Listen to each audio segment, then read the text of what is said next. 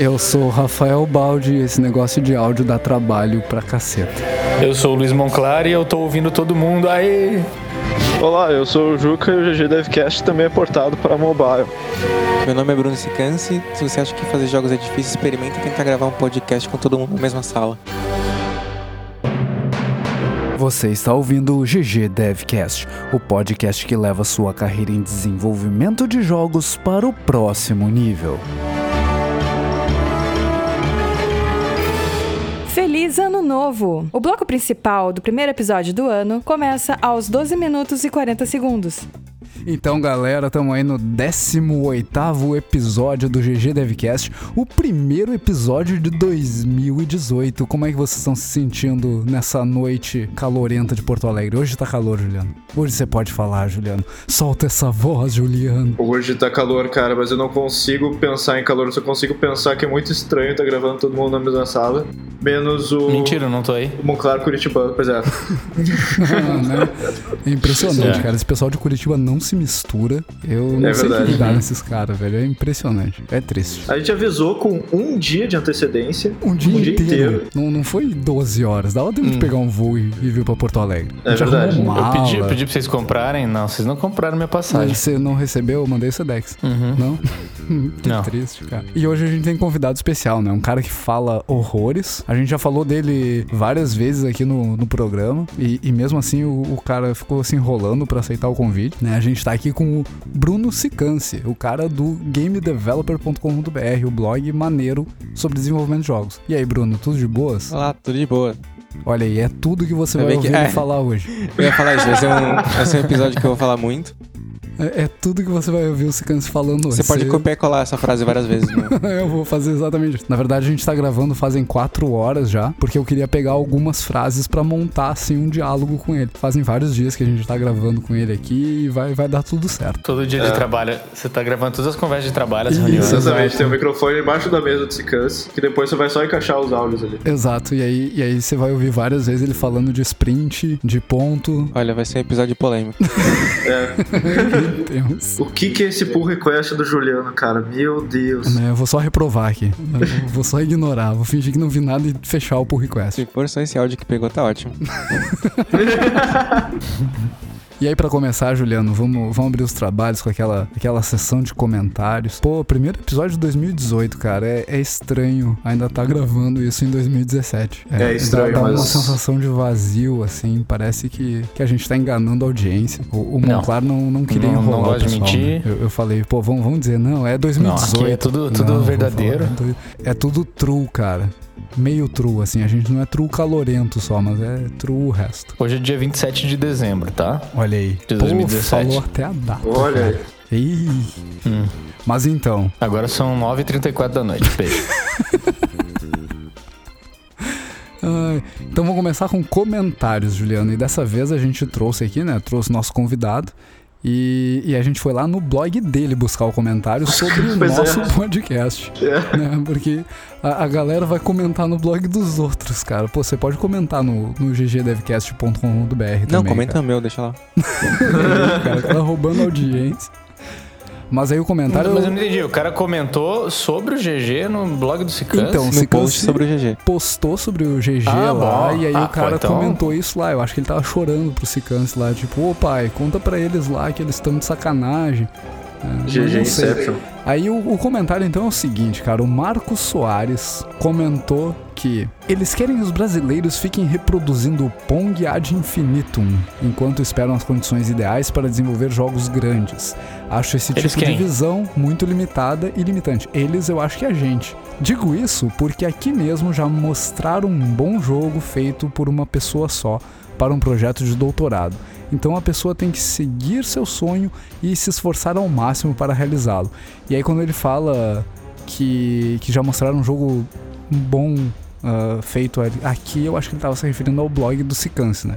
Então ele falou mal da gente e falou bem do blog do Sicance. Mas não tem jogo meu lá, então não falou bem dos meus jogos. É, ele falou bem do jogo de doutorado. É, então. Mas, mas né, o que, o que o cara tá dizendo ali uh, diz respeito àquele, àquele episódio, acho que eu falei até não foi do primeiro episódio, porque o post ele fala sobre o primeiro episódio que vocês gravaram. É, acho que foi do primeiro, sim. Eu acho é, que no primeiro, como era como começar na indústria e tudo mais, acabaram falando sobre esse assunto É, e ele acabou a gente comentando. trouxe aquele assunto sobre de, isso. cara, clona um Pong, clona um, um Tetris. Isso, ah, agora eu entendi o contexto. Isso, esse é o contexto. Ok. Ah. Então, você da Mas tá audiência que não entendeu o contexto ainda, você pode ouvir os outros 17 episódios e tentar entender o contexto. Ou entra no meu blog e, e ouve o primeiro só. isso. Isso. A gente não falou explicitamente pra todo mundo desistam dos seus sonhos? a, a gente não falou isso no a gente falou isso, eu, eu acho. Isso Não? eu lembro de ter ouvido. É, a gente falou isso. Né? Não, a gente não Eu falou. lembro de ter deixado isso bem claro.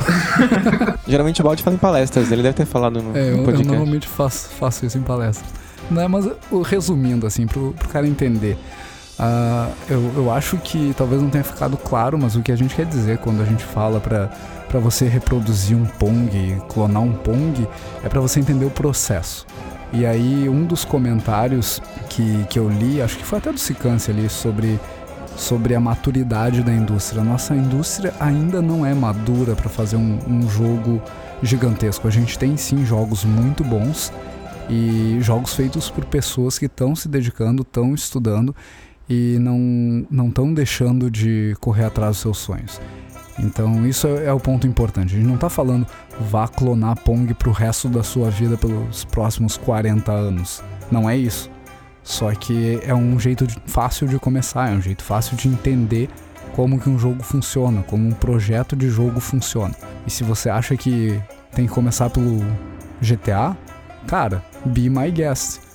Se você acha que tem que começar pelo GTA na sua própria empresa, tirando dinheiro de algum lugar mágico, por favor, saca? Vai atrás do seu sonho.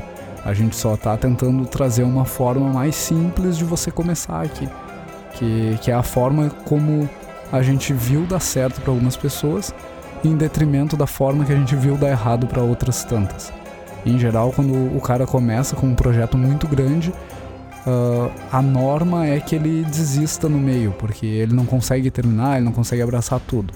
Então, começar com projetos pequenos e principalmente com mecânicas já dominadas pelo mercado, vai ser um- uma forma de potencializar o teu sucesso e de ah, transformar essa, essa energia toda em algo útil, em conhecimento útil pro, pro teu futuro.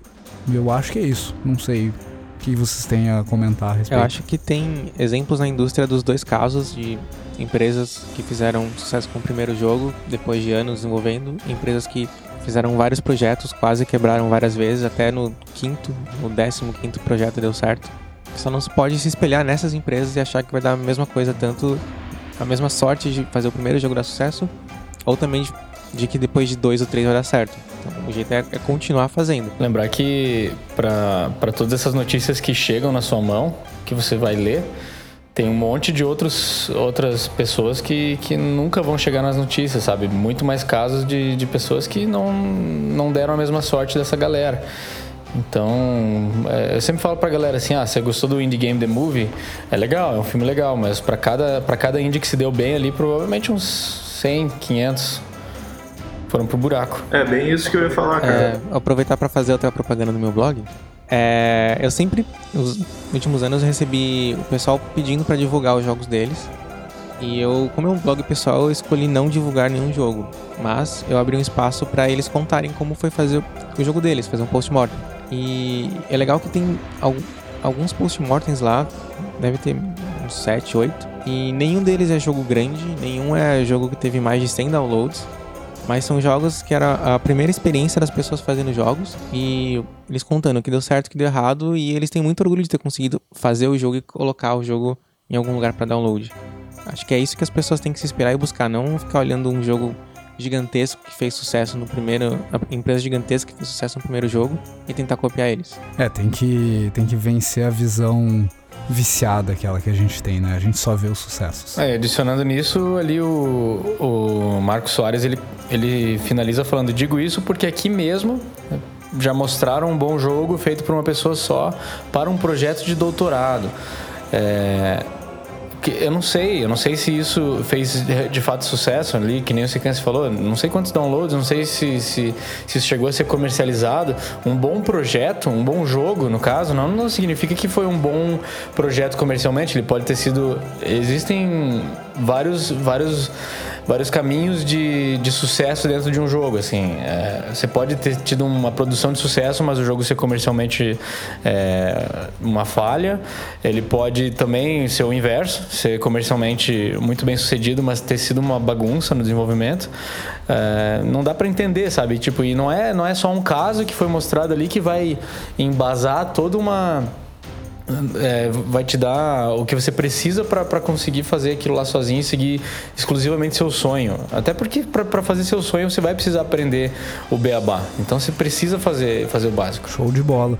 E aí, para mostrar então que o nosso Brasil varonil tem condições de, de ser um, um sucesso no mundo dos jogos, a gente está trazendo um jogo de destaque que eu achei fantástico, Juliano. E o jogo de destaque de hoje é o Alquimia. Então, Alquimia, né, cara, é um, é um jogo que está sendo desenvolvido pela Bad Minions, lá de Brasília. E ele é um RPG, aventura, e, e a, o lance todo é a alquimia. Tá da.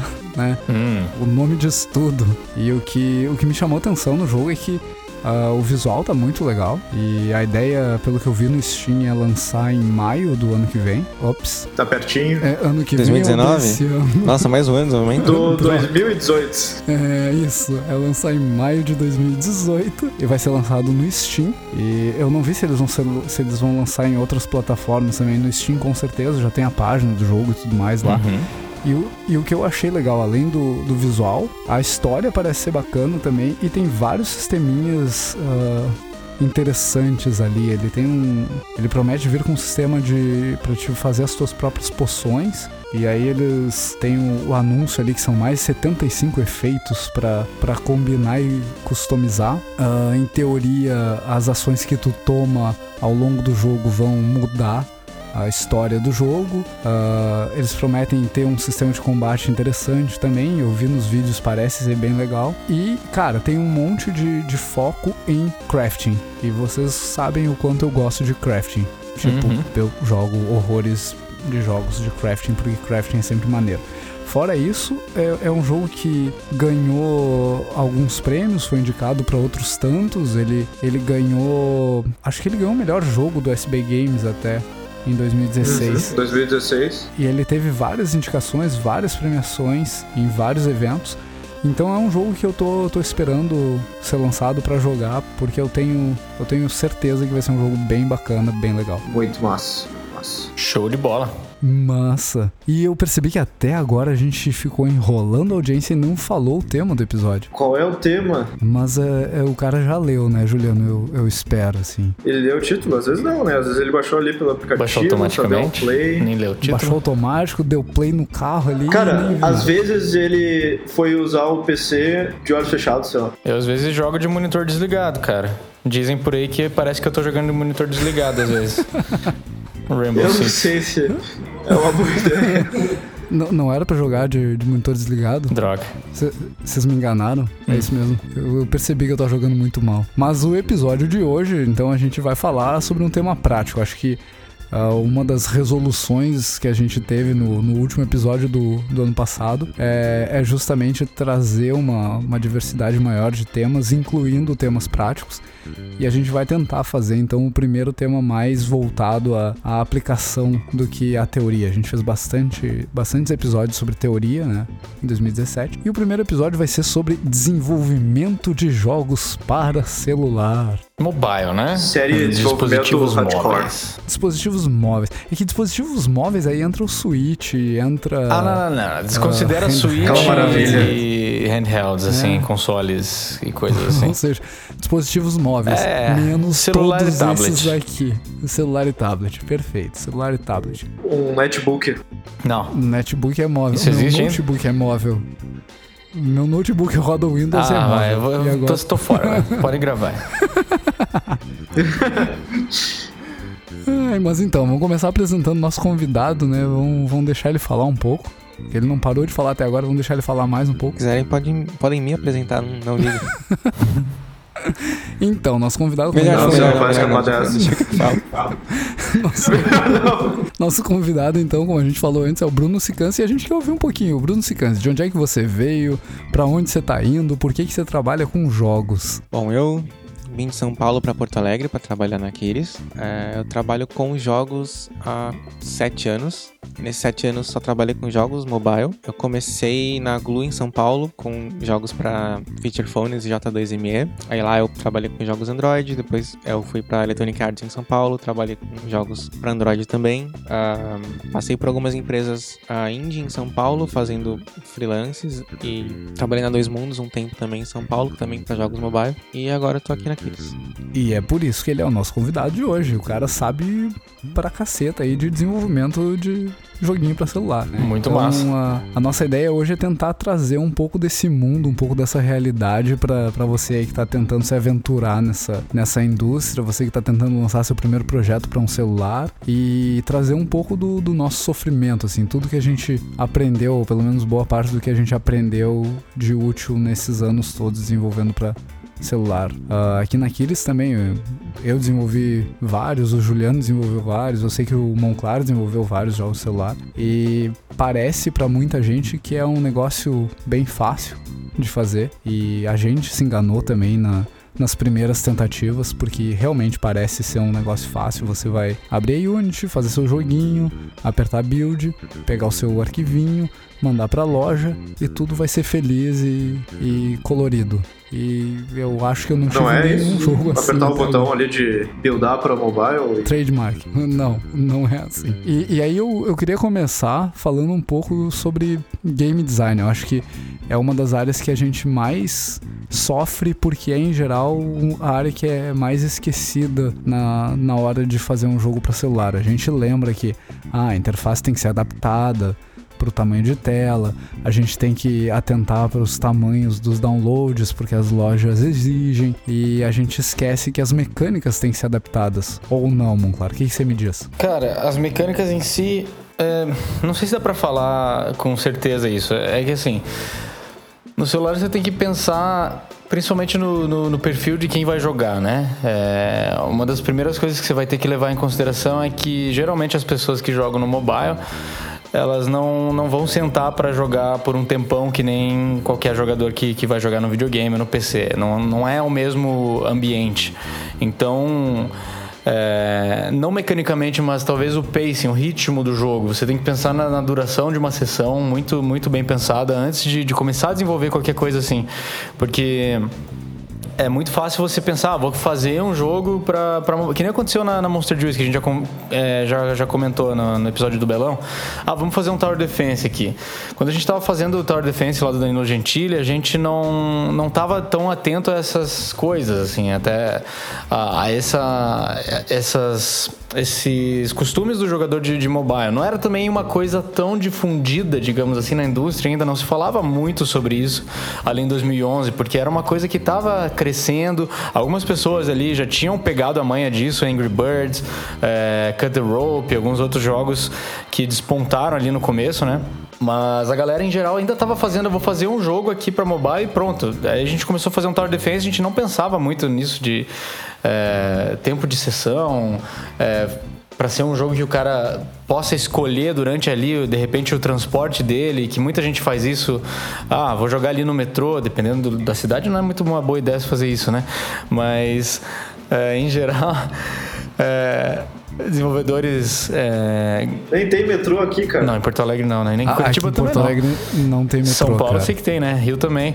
Mas. São Paulo enfim, tem Rio também. Em Porto Alegre só tem trem de superfície. Deixemos essas para busão, né? De repente, se você tiver coragem de puxar o celular no busão. Mas enfim, você tá na fila do banco, aquela coisa, assim. É sempre, sempre são aqueles exemplos que a galera tá acostumado, levando em consideração que, que a gente tem que desconsiderar a violência do lugar. Mas. Ah, o cara tá ali, tem um tempinho livre, beleza, vou jogar, vou jogar aquele jogo. Se você dá um jogo pro cara que vai levar uma. vai, vai ter uma sessão de uns 15 minutos para ele concluir, ele nunca vai escolher aquele teu jogo. E aí pronto, você já ficou para trás é, de um jogo que já faz isso de uma maneira melhor. É, no final, assim, um jogo é um jogo. Então, as, as, mesmas alavancas ali, digamos, que você vai ter que puxar como game designer para agradar um jogador são, são iguais. São, são tanto no mobile quanto no, no, PC. Mas você tem que ficar muito atento, de fato, a isso do, da, das sessões, da, do, do, do, pacing do jogo.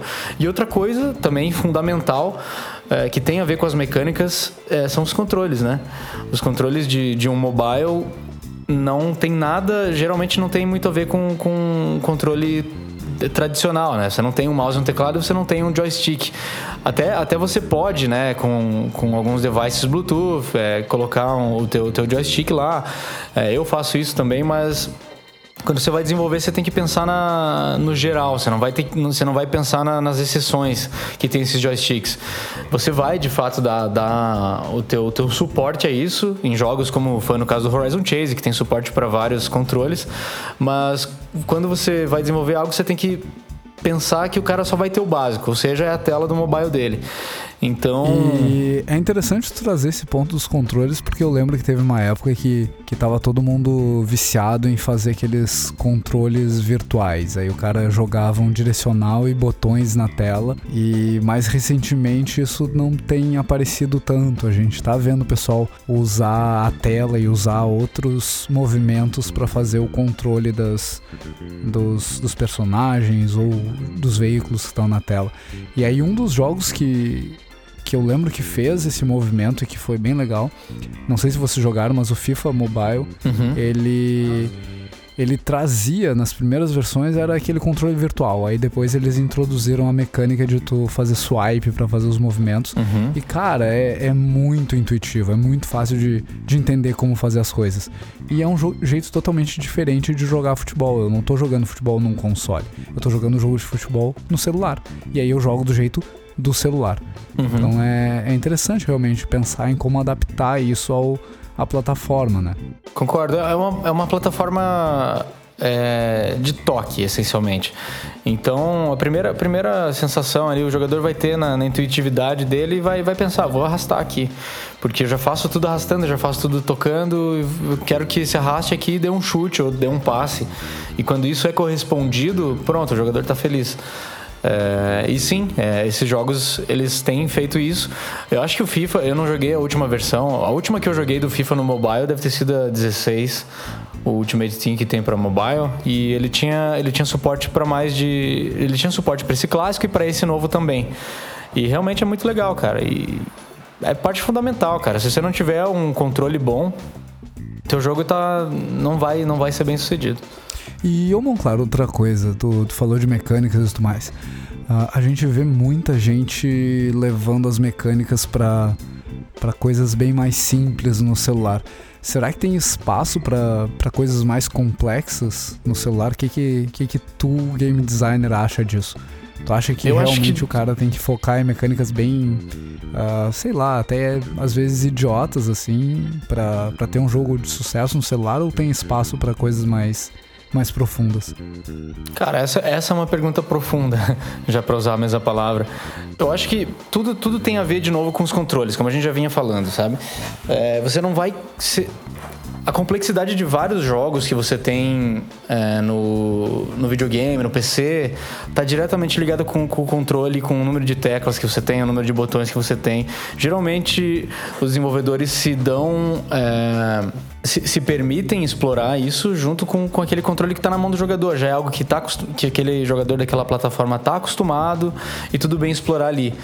É, o que geralmente acontece, eu acho que é, dentro, por exemplo, do, do, do ambiente mobile, eu acho que sim, tem como explorar é, jogos mais profundos. Eu acho que é uma questão mais de das pessoas irem experimentando dentro do mobile para conseguir descobrir o que, que, o que, que é profundo no mobile. Por exemplo, você tem um Hearthstone no mobile, ele é extremamente profundo. Ele é um jogo que não necessariamente foi feito só para mobile, tem no PC também, mas a mecânica de jogo, de, de gameplay ali, a mecânica, a ação que você executa é que é arrastar ali, puxar a carta da tap em cima do, dos, do, dos seus, das suas cartas é simples, é a mesma. Mas a profundidade que você chega com, essa, com essas mecânicas está completamente ali no game design. É... é, isso é interessante que isso, isso acontece de novo no, no Clash Royale, por exemplo, uhum. que que tem as sessões curtas que tu falou, que é, que é tendência no, no mercado de celulares, mas ao mesmo tempo tem profundidade, tem estratégia, é tem, tem pro player, tem esporte em volta do negócio. Né? Uhum. Né? O engajamento do Clash Royale é muito. Exato, é bem lembrado. Completamente cara. imerso. Né? Clash Royale é o, é o melhor é exemplo, porque ele foi feito para mobile, ele tá no mobile, não É, e ele é extremamente profundo, cara. Tem, existem várias coisas que acontecem ali. Uh, se utilizando da simplicidade dos controles também. Existe, que nem o, é, o Dalmolin gosta de falar, nosso amigo game designer, que já teve aqui no podcast, é, sobre a ortogonalidade das mecânicas. De repente, é, isso significa que algumas mecânicas elas não, não têm um propósito só. Por exemplo, no jogo que ele fez, no Spooklands, o personagem principal que você controla, ele dá, ele dá o tiro na direção que você dá o tap mas assim que o tiro sai, o personagem também é lançado na direção oposta. Então o tiro serve tanto para você é, dar dano nos inimigos quanto para você se movimentar. É a única maneira de se movimentar é, é, através do tiro. Essa ortogonalidade que eu digo assim, é o multipropósito de uma mecânica. É, eu acho que tem muito espaço para isso dentro do mobile. É legal de ver que os desenvolvedores eles, eles acho que buscam acho que ir mais fundo e, e, exploram bastante, assim, criativamente, como que eles conseguem, dentro de uma ação só, dar um, mais coisas para o jogador, dar o máximo que eles conseguirem para o jogador com o mínimo de, de interações, para não, não ser overwhelming, né? Não, não, não enfiar um monte de botões na tela, não ter que o cara controlar igual ele controla um joystick tradicional, né? Então eu, eu vi, eu acho que não, não sei se é uma, um fenômeno que, que veio por causa dos dos jogos mobile, mas eu tenho visto muito dessa ortogonalidade mais se aflorar mais ultimamente, assim. E isso daí, claro, acaba entre aspas contaminando, mas não de uma maneira ruim, é, a indústria como um todo. Eu vejo que o game design como disciplina foi muito bem muito beneficiada por esse tipo de mentalidade assim de, de tentar explorar por exemplo, você vai desenvolver o jogo de um botão só, pensa quantas, quantas, mecânicas, quantas mecânicas você consegue colocar com, com um botão só. De repente, se você segurar o botão, ela faz uma coisa, se você der um tap rápido, ela faz outra. Se você apertar esse botão e arrastar, ela faz alguma outra coisa. E assim vai. Dá pra, dá pra falar por horas sobre esse tipo de coisa, mas eu acho que tá por aí. Eu acho que a, que a profundidade de um jogo não tá ligada aos controles. Acho que tá, tá no game design e na criatividade que o game designer vai ter para executar isso. Sensacional. E Juliano, do, do ponto de vista de arte, assim, o que, que, que a pessoa tem que. O que, que a equipe tem que tomar cuidado na, na hora de pensar um jogo para celular? Uh, eu sei que, que tu faz muita otimização ali e eu tenho te visto trabalhar muito com, com o Sicance até em otimização de, de assets e tudo mais para rodar com, com performance uh, no celular. Mas antes de entrar no ponto arte técnica, assim, do ponto de vista de arte, tem algum cuidado que a pessoa tem que ter, que a equipe tem que ter, que o time de arte tem que ter quando tá desenvolvendo um jogo para celular? Quando tu tá desenvolvendo um jogo para mobile e tu tá pensando que ele vai ser executado num celular ou uma tablet, e tu tá acostumado com o desenvolvimento de jogos em PC e quando o cara vai estar uma telona gigantesca, tem uma série de, de pilares que tu tem que tratar eles de forma diferente. Não é bem pilar a palavra, seria aspecto, seria paradigmas. Tem uma série de paradigmas que são diferentes quando tu está desenvolvendo um jogo para mobile. Porque, por exemplo, tu vai ter uma tela menor, isso de cara, né? E tu vai ter que, daqui a pouco, o cara vai ter que interagir com a tua, com, a, com aquela tela, com a tela do teu jogo, interagir com o teu próprio jogo. E aí tu tem que fazer. tem que fazer com que os botões, por exemplo, sejam maiores do que a tela do, do PC. Que nem o Belão tava falando no último episódio, né? De que tu, ah, tu tá desenvolvendo para mobile e o mobile não tem muito espaço, tu tem que fazer tudo muito grande. No PC tu tem aquele espação, né? Tem, tem lugar para fazer um monte de coisa. E seguindo aquelas mesmas ideias que o Monclar estava dividindo sobre o design, que tem que ser algo de repente que vai ser tratado, o jogo vai ser interagido durante um curto espaço de tempo, por exemplo. As sessões são muito curtas, né? Daqui a pouco tu tá disputando uma atenção muito grande do teu jogador junto com outras coisas. É tipo tu ir no supermercado, tá ligado? Que a gente diz que os que os consumidores têm um attention span muito curto. Às vezes ele tem uma, um attention span de, sei lá, 2, 3 segundos, que é só aquele relance de olhar um produto no, no, meio, do, no meio da estante e decidir que é aquele produto que ele vai querer. Esse tipo de coisa também tem que estar muito claro quando está desenvolvendo um jogo de celular. Né? As, as, mecânicas elas têm que estar ainda mais claras, né? Os estereótipos têm que estar ainda mais fortes dos personagens, esse tipo coisa. Então, o level tem que estar ainda mais claro, o contraste dos personagens com o fundo tem que estar ainda mais claro, sabe? As, a leitura dessas coisas tem que estar tudo facilitado, até porque tem muita coisa que tu está acostumado da bagagem de conhecimento de um jogador de PC ou de, de PlayStation, Xbox, enfim, que tu não vai ter no mobile. Né? Tu, não, tu não necessariamente tu tem uma bagagem de conhecimento de um player de outros jogos, por exemplo. Porque tu, quando tu tá trabalhando para um jogo para mobile, todo mundo tem um celular, todo mundo tem. Então tudo tem que estar muito claro naquele teu, naquele teu jogo. Diferente do quando tá desenvolvendo um jogo para PC ou, ou para console que tu tem uma que tu vai ter um jogador que tem uma bagagem de informação muito grande já. Mas, mas sim, cara, legal. Uh, eu acho que, que o lance do cuidado com, com a apresentação ali, sei lá, até pensar em, em proporções e tudo mais é um ponto relevante para arte, né? O cara ter esses cuidados todos.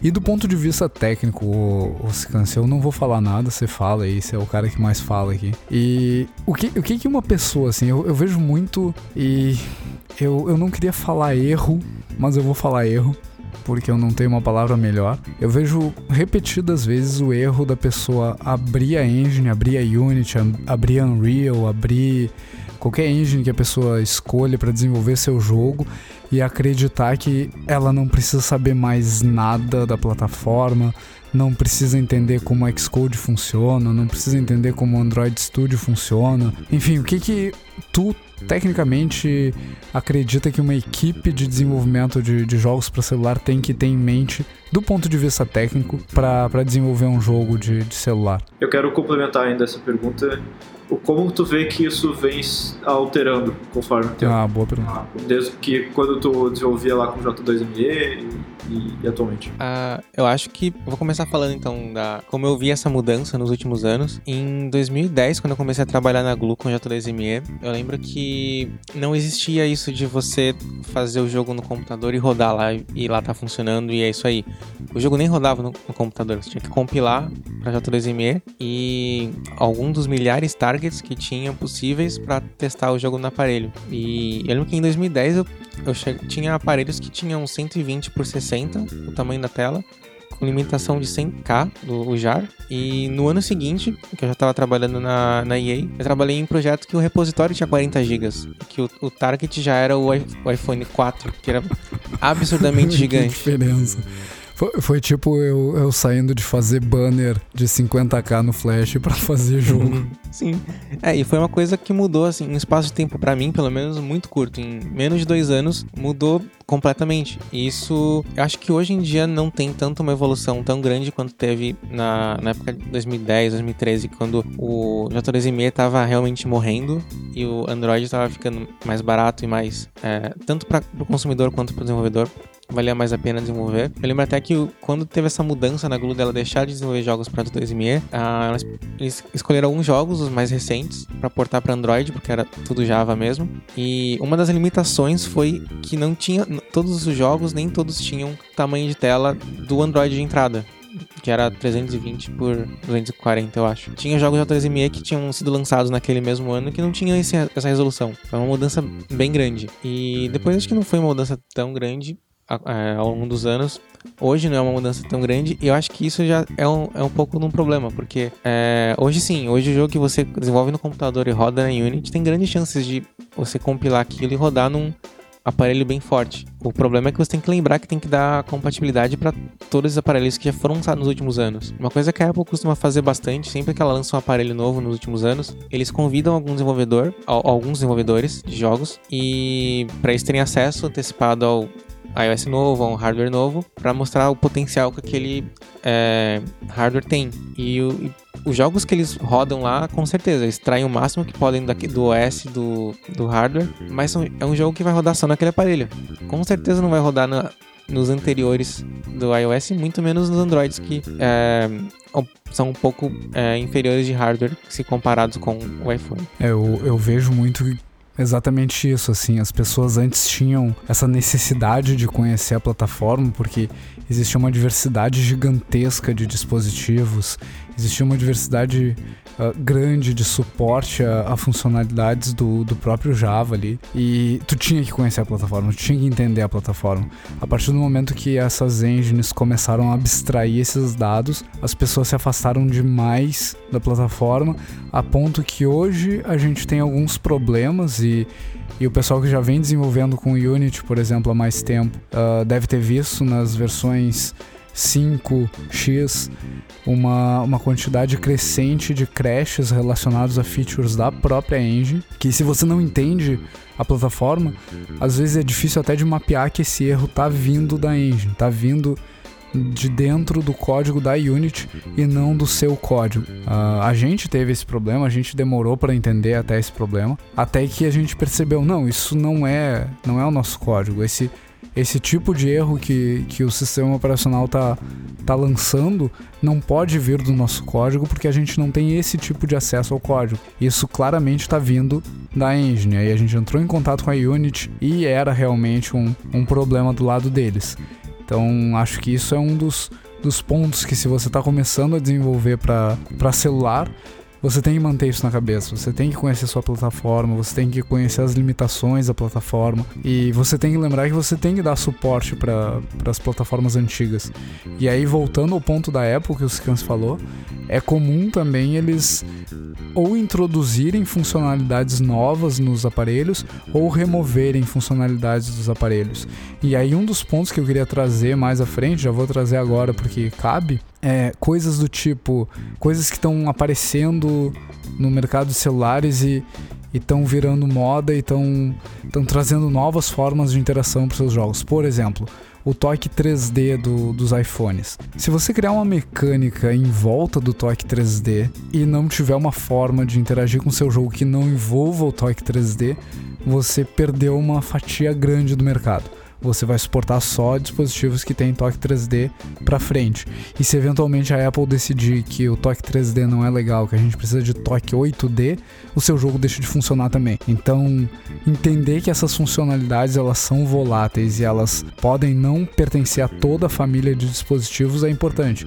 Acho que a Apple também trouxe um, um paradigma diferente, assim, a partir do momento que ela normalizou os dispositivos que, que ela desenvolve e ela entrega para o mercado, as pessoas ficaram mal acostumadas com Cara, eu vou desenvolver para Apple, que roda iOS, e o hardware é sempre o mesmo, uh, o processo de fabricação de todos os aparelhos é sempre o mesmo, eu tenho um número limitado de resoluções disponíveis, e aí quando você vai desenvolver para Android, o cenário muda completamente, porque você volta pro, pro cenário lá do J2ME. Você tem milhares de dispositivos disponíveis, milhares de resoluções disponíveis. Eu acho que o, no caso do iOS, eu lembro que alguns anos atrás o Android era muito fragmentado e instável. Então, na Android 3, o jogo rodava bem, atualizava pro 4, acabou o projeto. Não tinha nem como. Não adiantava nem recompilar, porque realmente eles mudaram mudavam tanta coisa do no SDK, no framework do, do Android, que não era só recompilar, tinha que refazer parte do jogo para ele funcionar. A Apple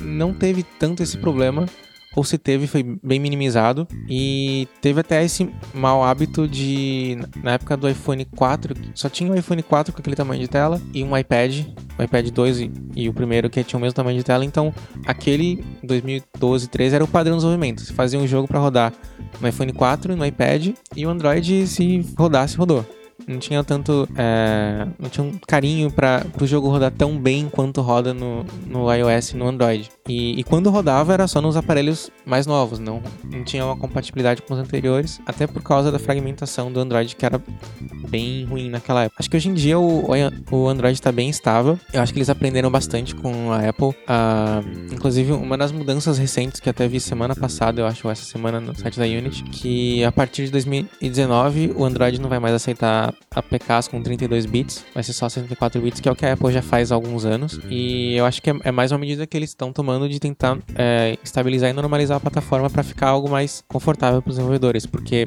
eles não têm como arrumar ter diversas empresas fabricando hardware, mas pelo menos o, o OS eles conseguem garantir que esteja estável. Legal. E Juliano, voltando para a arte agora, eu quero ouvir ainda a parte técnica da arte. O que mais que eu tenho que tomar cuidado? Eu tenho que tomar cuidado? Não, é só fazer tipo sistema de partícula com milhares de partículas. Eu posso fazer isso, não posso? Cara, sistema de partículas. Carro de 3D. Então, desenvolvendo. Quando tá desenvolvendo arte e prestando atenção na parte de arte técnica, independente da plataforma, tu precisa estar atento às limitações e qual é o gargalo da plataforma que tu está desenvolvendo. né? E no mobile, isso é. Os gargalos são bem interessantes, assim, eles são bem. Chega a ser engraçado às vezes, porque eles são um pouco diferentes do, do computador, eles são bem diferentes, né? Porque às vezes tu vai ter celulares que têm resolução maior do que uma tela de computador. Às vezes tu vai ter celulares que têm resolução maior do que a tela que tu está trabalhando, por exemplo. E aí você vai ter o iPad 3 que tem a mesma capacidade de hardware do iPad 2 e a resolução é quatro vezes maior. Sim, é. Isso ninguém entendeu até hoje. Nem que as pessoas que fizeram, acho que entenderam aquilo.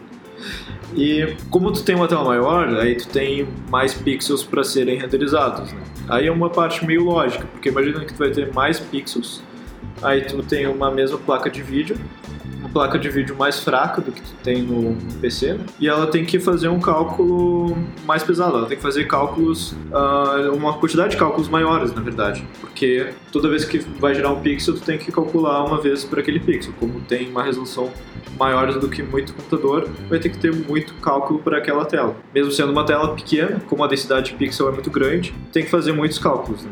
E aí tem muitos truques que muitos estúdios usam para fazer com que isso fique mais amigável para o desenvolvedor. Por exemplo, reduzir a resolução do jogo. Tem muito jogo que faz isso, sabe? Tu diminui a resolução do teu jogo, tudo bem, a tela é infinitos pixels, mas tu vai calcular, tu vai calcular menos porque tu vai ter uma resolução menor sendo, sendo exibida num display maior. Aí como são muitos pixels sendo exibidos naquela tela, tu pensa que tudo que tiver transparência, por exemplo, vai ser desenhado mais uma vez. Vai ter que ser desenhado por cima. Aí tem um, mais um cálculo por cima. E daí também tu tem que, se tiver transparência, tu vai ter que estar calculando a tu tem que estar calculando o sorting também daquele daquela daquele pixel daquele pixel que está fazendo transparência. Tu tem que ficar comparando se ele está na frente ou se ele está atrás. Imagina que tu vai estar acumulando mais transparências. Daqui a pouco tem, sei lá, 50 transparências, tipo o sistema de partículas que o balde queria fazer. Não vai dar, sabe? Vai ficar com frame rate muito ia baixo. ficar bonito. É. Ia. Dois frames por segundo. Legal. E aí tem muitas, tem muitas coisas também que são particulares do mobile. Por exemplo, tu vai ter que pensar na, no consumo de bateria. Daqui a pouco tu tá usando o teu hardware no talo, tá rodando a 60 frames por segundo, mas tua bateria tá indo pro saco porque tu tá usando o máximo da capacidade do teu Mas é aparelho. bom no inverno. É bom no inverno. É, você pode fazer um aquecedor, um jogo que é um aquecedor que se Ó, Olha aí, é nicho, cara. Eu vou fazer um jogo que é ótimo pra jogar no inverno. Isso. Ele aquece a bateria. E vendem em qualquer lugar, menos no Brasil. Isso. Vai ser sucesso na Europa. E, e eu quero voltar agora pro Monclar, né, cara? O Monclar ficou quieto, sozinho, isolado, pensando nas planilhas dele lá. Eu, eu posso aproveitar e fazer uma pergunta que envolve tanto o Juca quanto o Monclar? Você pode, cara? Uhum. O convidado tem direito de fazer pergunta. Tem direito? Não sabia que Tem, tem direito. vamos, ver se tem direito. Eu lembro quando eu fazia jogos pra J2ME, pela limitação técnica que existia na época, também existia a limitação de game design e de artista técnico não existia. Tinha. A limitação é não É, tem A ninguém. limitação é não tem. Não existia. Não, não existia. E eu vejo que como os jogos mobile começaram a ficar maiores é, em, em tamanho, em dimensão e tudo mais, em equipes também, é, começou a ter muito game design de jogo que era diferente do que estava acostumado na época da J3ME, que eram muito parecidos. E também começou a entrar o papel do artista técnico para fazer o jogo ter uma performance melhor nos aparelhos. Como que vocês veem esse desafio ah, aumentando nos últimos anos e o como vocês acham que vai ser daqui pra frente? Já que cada vez mais estão os aparelhos estão mais próximos de um hardware de computador que consegue fazer muito mais coisa, como o VR, por exemplo. Entendi. Cara, pergunta massa. Eu acho que, de novo, é, a gente vai na, na questão dos controles. Eu acho que tem um, um certo ponto que a gente não, não vai superar enquanto os controles forem, forem de, de touchscreen, saca? É, beleza, a gente tem o VR, que daí já, já muda. É, é outro esquema, né? A maneira de controlar um jogo no VR é- é- muda um pouco. Mas enquanto for na, numa tela de celular e o que vier embarcado ali com o sistema, o que vier disponível para todo mundo na, na base for o touch, é, eu acho que só, só, se vai, só vai se aprofundar é, dentro, dentro do game design da, da, do, que aquela, do que aqueles controles permitem. É, quanto à arte ali, é, isso na da arte técnica junto com, com o game design, uh, não sei se faz é, sentido é, dentro da sua pergunta, mas eu costumo dizer ali pro, até costumava dizer pro, bastante pro Juca ali, pra galera da arte que, com quem eu trabalhei aí na Kiris, é que para mim não importa a solução artística que vocês é, resolverem. Eu não, eu não mando em nada como game designer na, na parte de arte. É, eu quero que, que, o jogo fique bonito e fique, fique estável, fique liso, rode bem e vocês dão a cara que, que, ele, que ele precisar ter para isso ser, ser atendido. Tá vendo, Juliano? Ele disse que não importa o que você vai fazer. só que ele falou, só que ele falou que tem que rodar direitinho, então é, já... tá vendo. O bode, bode sempre, sempre fazendo com que soe, soe ruim o que eu falei, né? Valeu, bode. É, é porque você não tá aqui perto, né, cara? E a gente, a gente fica Entendi. com essa provocação. Ah, eu não posso dar um soco, né? É.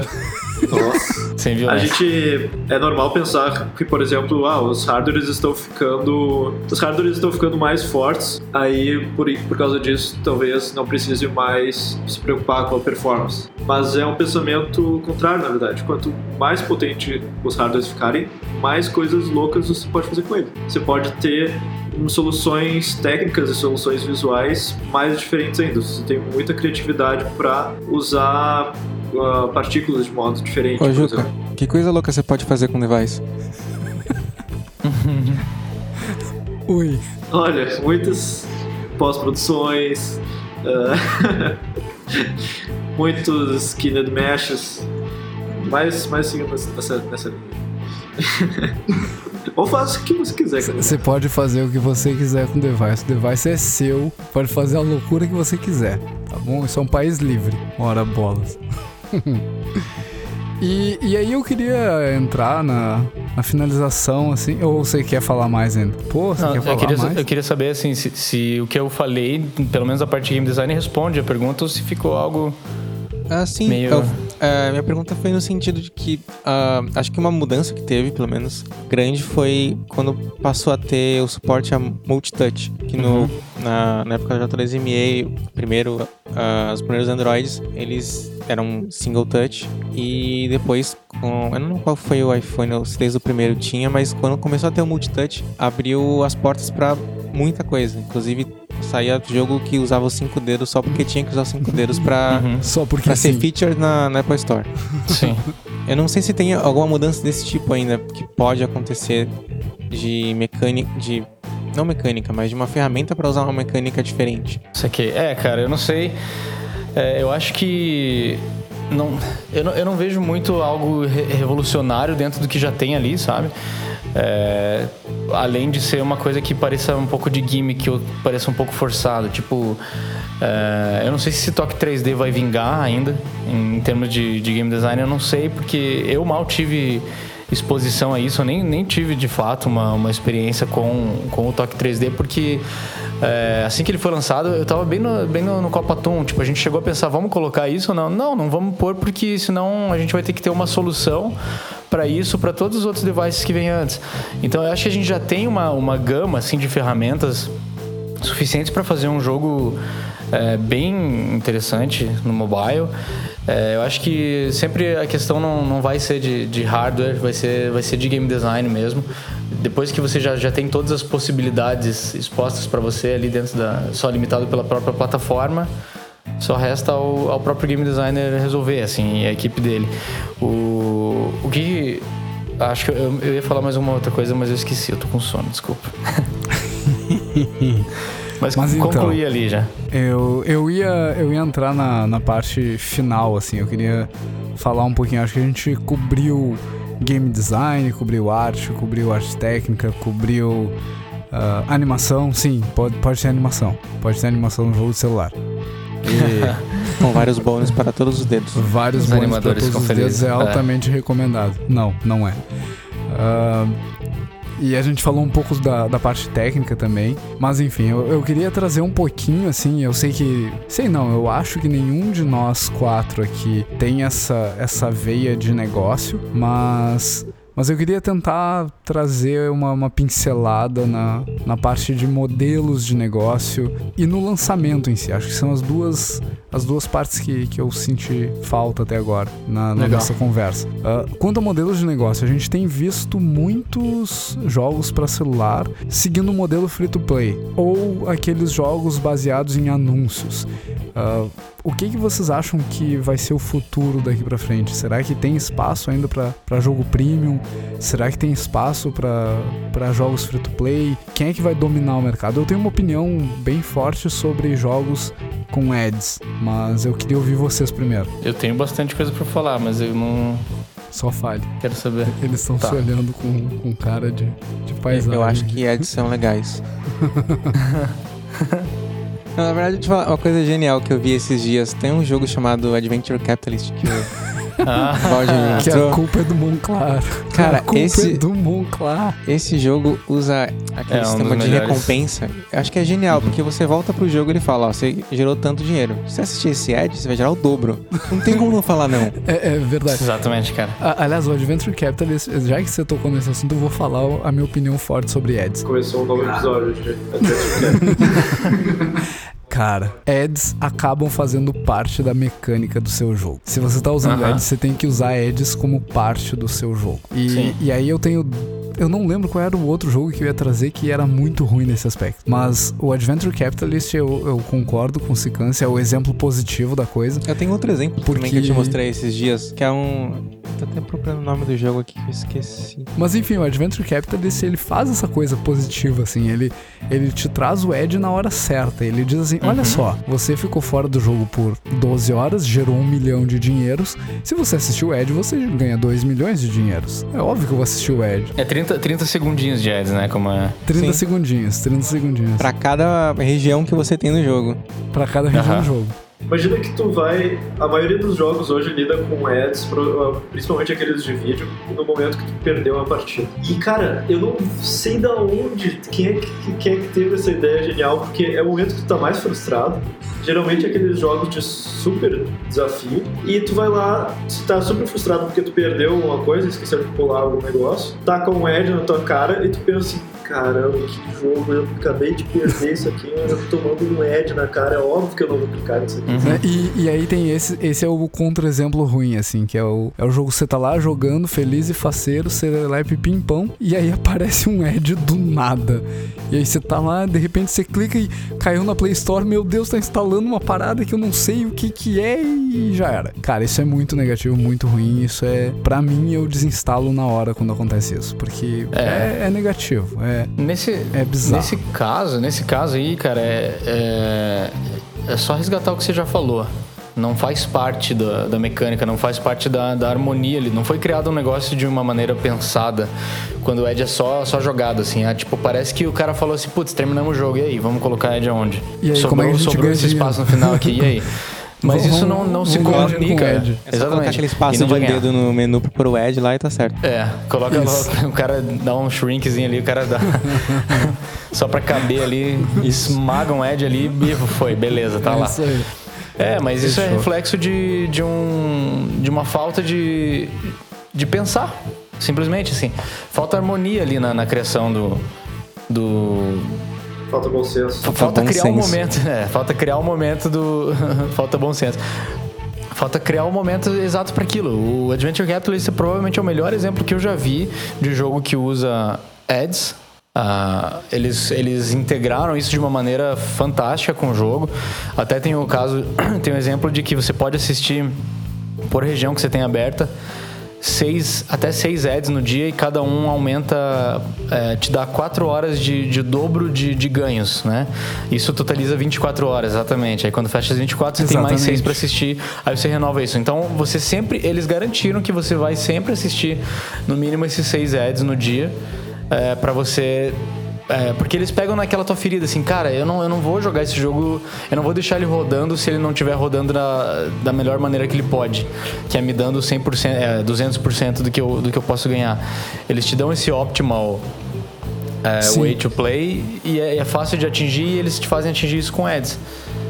Aliás, outro que, que fazia isso era o, o Angry Birds. Teve uma época, eu não lembro se foi no 2 ou no 3, que eles trouxeram justamente essa mecânica, assim, tu ganhava um prêmio abrindo uma caixa ou fazendo alguma coisa, e aí na, na esquerda ele mostrava assim, olha, quem sabe você assiste esse vídeo aqui, 30 segundos, e aí você dobra a sua recompensa. Eu, pô, que legal, minha recompensa foi boa, Ah, vou assistir um videozinho. Eu eu acho que isso é um uso bem, bem ok, assim, quando ele não Sim. Interfere no teu fluxo de jogo, né? É um negócio não intrusivo. Tem outro jogo que eu tava jogando, que eu tava. eu Até mostrei pro balde esses dias, que é o Terra Genesis. Ele tem uma. Não é tão legal quanto o do Adventure Capitalist, mas é interessante. Que a, a ideia é você terraformar um planeta e enquanto você tá jogando aparece uma notificação que você recebeu uma mensagem pra ser decriptografada lá pra assistir, que pode ser alguma coisa.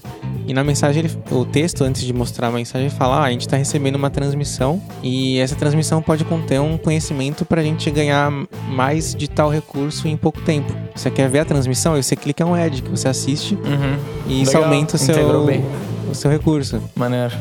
Bem maneiro. É, o ruim desse é que é o, é o tempo todo.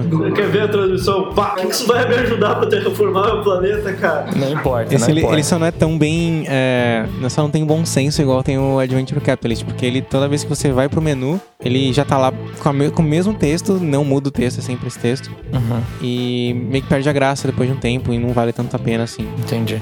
E o resumo pra mim é que, cara, ads, se bem usados, ainda tem muito espaço. Eu, Concordo. eu sinto que o pessoal ainda não aprendeu a, a usar o potencial. Eu acho de que ads o- é bem usado tanto na parte de negócio quanto na parte do, de programação também. Porque tem muito desenvolvedor que não sabe que ele tem que fazer um preload do ad, só mostrar quando ele carregou e não chamar na hora. Ah, o cara perdeu, por exemplo, e chama lá o ad. Aí, enquanto tá carregando, o jogador já tá jogando de novo, vai estar com o ad no meio da, da sessão do cara porque tinha carregado da outra sessão.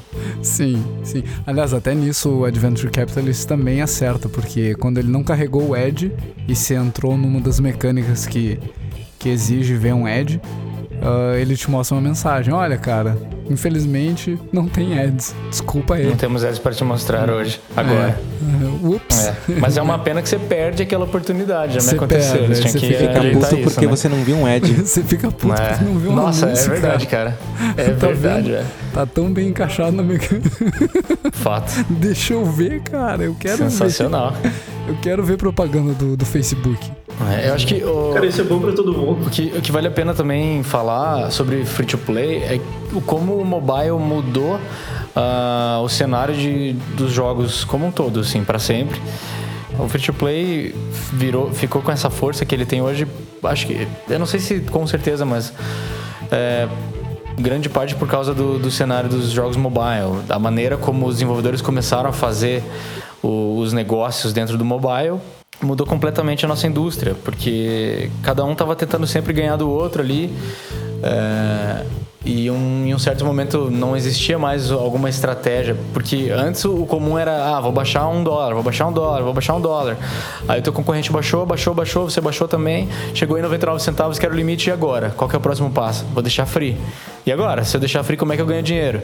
Aí começou, acho que a galera quebrar a cabeça, né? Bater a cabeça, espalhar o cérebro na mesa pra, pra descobrir novas formas de, de monetizar, cara. E aí surgiram essas várias práticas. Tem várias que provavelmente a gente nem lembra mais aqui que, que foram parte desse, desse processo de metamorfose do mercado, é, que foram já descartadas e cada hora surge uma nova, né? Sim. Mas eu acho que essa de, de ads, assim, e microtransações, especialmente quando elas são cosméticas e não, não afetam gameplay, elas são muito bem- bem-vindas. eu acho que ads, da maneira como, como são feitas, especialmente no Adventure Capitalist, é, tem um, a aprovação, acho que, da maioria dos jogadores, porque não são intrusivas, não afetam é, performance de ninguém, não afetam. é, gameplay negativamente. E é isso, cara. Eu acho que eh, felizmente a, a comunidade de, do- dos consumidores de jogos são bem vocais quando acontece alguma coisa aversa assim ao que ao que tá todo mundo esperando. Vide a última polêmica das, das loot boxes do Battlefront, né? E a comunidade mostra que, que, que vai, vai sempre eh, manter a sua voz bem bem audível. Exatamente. É, eu, eu sinto assim que modelos de negócio para para celular são bem diversos ainda e, e como tudo para celular tem que se adaptar ao teu jogo, tem que se adaptar ao teu projeto. Tem espaço para free to play, tem espaço para fazer jogo baseado em ads, tem espaço para fazer modelo misto. Uh, eu acho que tudo vai de encaixar o teu, o teu produto nisso. Se... É que é um público gigantesco. Não é que nem tu tá desenvolvendo um jogo para um console ou um PC, que é só uma, nicho de mercado, querendo ou não. Todo mundo tem um celular. Exato. Então, cara, tu tá desenvolvendo para celular, pensa o teu modelo de negócio como parte das funcionalidades do jogo e usa isso a teu favor, não, não cria mecânicas que vão interromper o fluxo do jogo só para ganhar dinheiro. Isso é, é nocivo, é ruim e, Teve gente que ganhou muito dinheiro com isso no passado, isso já não funciona tão bem hoje. Então, acho que esse é um, é um detalhe que, que às vezes quem está começando não, não percebe o quanto que, que pode perder de fazer sucesso simplesmente porque não prestou atenção no modelo de negócio, não usou o melhor modelo de negócio para o seu projeto. Uhum. E aí a última coisa para encerrar nossa, nossa discussão da noite, antes que todo mundo caia dormindo aqui, é, é, o lance do lançamento em si. Acho que, que muita gente vai até o ponto de desenvolver o jogo, rodar no celular da sua mãe, não, não da sua mãe, bom, claro, da mãe do cara que desenvolveu o jogo, né? E, e aí desiste ou não vai para pro último passo, que é botar na loja mesmo e ver esse jogo uh, sendo bem ou mal sucedido. E quais foram as experiências de vocês? Eu sei que eu tive experiências positivas, negativas, neutras com o lançamento uh, ah, para as lojas, desde lançar um jogo e aí tem um problema, tem um, um bug que só aparece no celular das pessoas que estão longe da, da empresa, pessoas que eu não posso ver e pessoas de quem eu não posso pegar o telefone para debugar. E, e ao mesmo tempo, teve experiências positivas. A gente teve uma, uma experiência de relacionamento muito bom, boa com a Apple, uh, num dos lançamentos da, da empresa aqui no, no Horizon Chase. E, e fora isso, cara, o que, que vocês tiveram de experiências assim com o lançamento em si? Tem alguma dica que a gente possa deixar para quem está nos ouvindo sobre o processo final, a etapa de apertar no botão de mandar para o mundo o seu projeto? Testa bastante antes de fazer isso. Testa bastante antes de fazer isso, é extremamente importante. Isso aí. Não, Teste num aparelho, de preferência. isso a gente sabe que as pessoas fazem, né?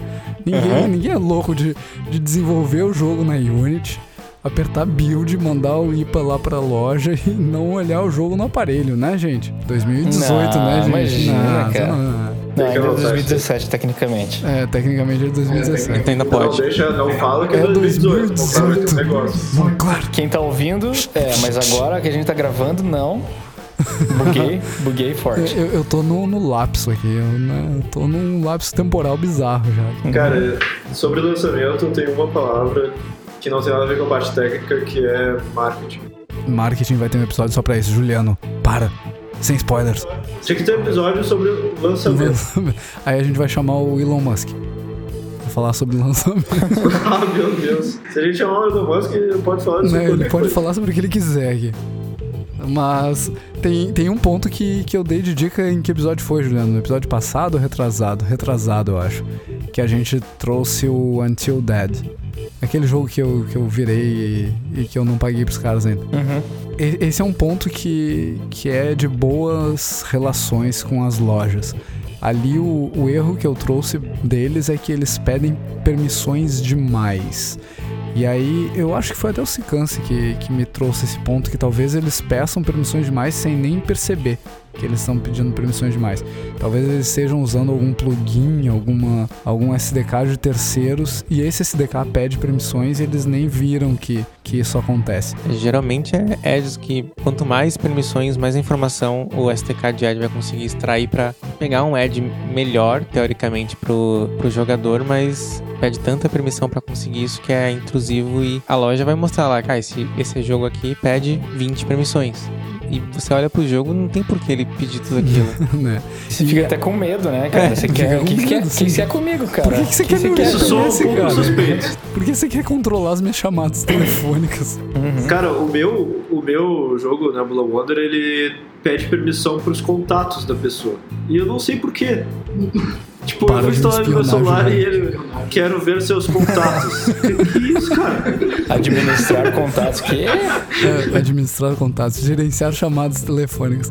E, e aí isso é, é um ponto assim que a Apple e mais recentemente a Google trouxe também documentação para isso.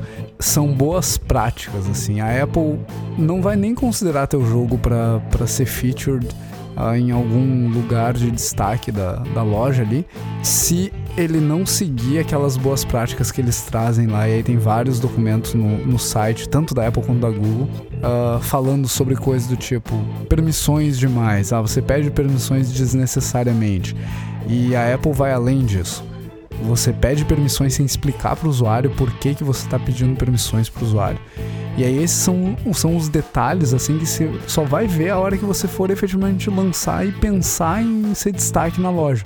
Porque aí você vai ter que atender as, as expectativas que a loja tem a respeito daquele produto. E aí, nesse aspecto, a Apple é, é bastante criteriosa na hora de escolher os destaques. Eles vão buscar jogos que, um, usem o modelo de negócio a favor dos jogos, dois, sejam jogos muito bem feitos, e aí va- vai de encontro com isso que o Sicans falou de testar muito o jogo antes de, de lançar, ter certeza que, que você tá realmente com um produto de qualidade indo pra rua. ah, que você tá pedindo só as permissões realmente necessárias, que você explica pro jogador que por que, que essas permissões são relevantes. Você tem cuidado com o consumo de bateria, você tem ah, cuidado com a interação do jogador com seu, seu jogo, não tem botões escondidos, não tem botões de difícil acesso. Ah, enfim, é, são várias, vários pontos que você só vai ver quando você for efetivamente lançar um jogo. Então acho que esse é um processo bacana também. Você fez o seu joguinho lá, fez um joguinho simples, lança ele, cara. Passa pelo processo e busca entender o processo de, de conseguir um destaque também. Ah, provavelmente você não vai conseguir de primeira. A gente levou, sei lá quantos jogos a gente lançou na Apple antes de conseguir um destaque. E, e você vai adquirir prática, resumindo. Acho que atrás de destaque é, é algo bem mais realista hoje em dia do que tentar ficar no top 10. E hoje é impossível sem pagar muito dinheiro por isso. E o destaque é isso que o Baldi falou: fazendo um jogo bem feito, seguindo as boas práticas deles e geralmente usando alguma feature nova. Isso a Apple faz bastante. Eles lançam o Touch 3D, por exemplo. Se seu jogo tiver qualquer coisa que faça sentido e que use o, o Touch 3D, você tem uma chance maior de ser feature na, na Store. É, e às vezes eles até criam essas, essas categorias pra su- ah, suportar esses. Suportar não, mas Dar destaque, né? dar destaque pra esses jogos. Ah, jogos que usam touch 3D muito bem. E aí botam os quatro jogos que suportam isso. Então é, é bacana também prestar atenção nisso. E vai, vai de encontro com o que a gente já falou em outros episódios, né? Você tem que estar atento ao que está acontecendo com tecnologia. Você está trabalhando com jogos, você está de fato trabalhando com tecnologia. E acho que pra Apple, é, tentar fazer um jogo e submeter pra Apple é um bom aprendizado, porque na primeira vez você vai tomar tanto reject da Apple que você vai aprender por bem ou por mal a fazer um jogo direito. E- eles não multam ainda a pessoa por tomar reject? Nossa. Não, mas eles vão, vão colocando você numa fila cada vez menos importante pra, pra passar pela avaliação. Têm Mas é, é um ponto a, to- a ser tomado de, de cuidado aí. Quando a gente for falar de consoles, a Sony te multa quando tu tem teu jogo rejeitado várias vezes. Então, tu, se tu já passou pelo processo da Apple, tu sabe que, que é doloroso ser rejeitado. E na Sony dói no bolso ser rejeitado. É, na, na Apple, eles, o que eles fazem, eles fazem pra você não ficar assim, ah, tem. Eles mandam um relatório, sempre tem um relatório qual é o problema. Eles mandam até se você colocar um. O framework de ads e você não usa ads no seu jogo, eles rejeitam porque você adicionou uma coisa no seu jogo que não tá sendo usada. E você vai aprendendo, tipo, já, a fi- já sabe, ah, eu não vou fazer isso, não vou fazer, não vou fazer isso, porque eu sei que isso vai dar reject. E você sempre aprende uma coisa nova, como por exemplo, seu suporte não tem. Seu jogo não tem suporte a uma rede que é puramente PV6. Tum, tum, tum.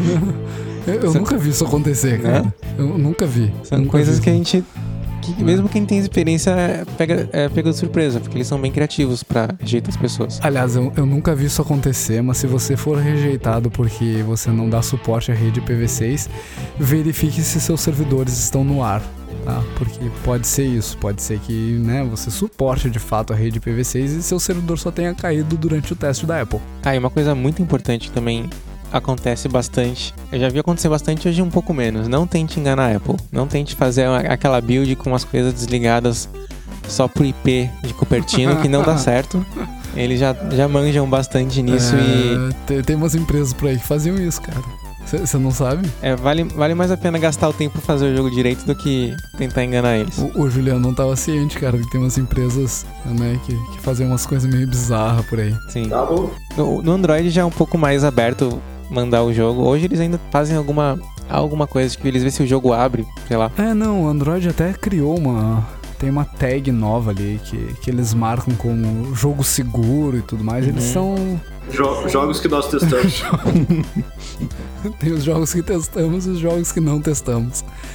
Mas eles estão aumentando também a- o rigor nesses testes. Mas, cara, acho que a gente já falou demais por hoje. Ah, acho que, que deu pra ver que tem mais assunto ainda. A gente não jogos cobriu mobile, nem... Ah, jo- jogo de celular é impressionante. Desenvolver jogos de celular é, é, é, uma, é uma arte à parte, né? É, é uma área totalmente diferente de fazer jogos para outras plataformas. Você tem que lembrar que o jogo tem que rodar no aparelho, não no teu computador. Isso é, importante. esse é o ponto mais importante, né?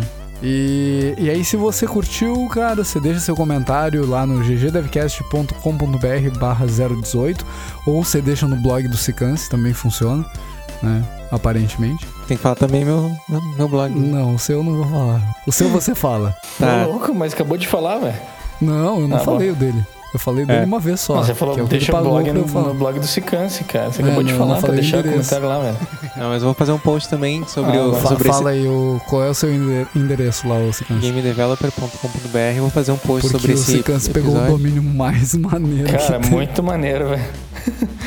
gamedeveloper.com.br. Tipo, é genial, cara. Sim.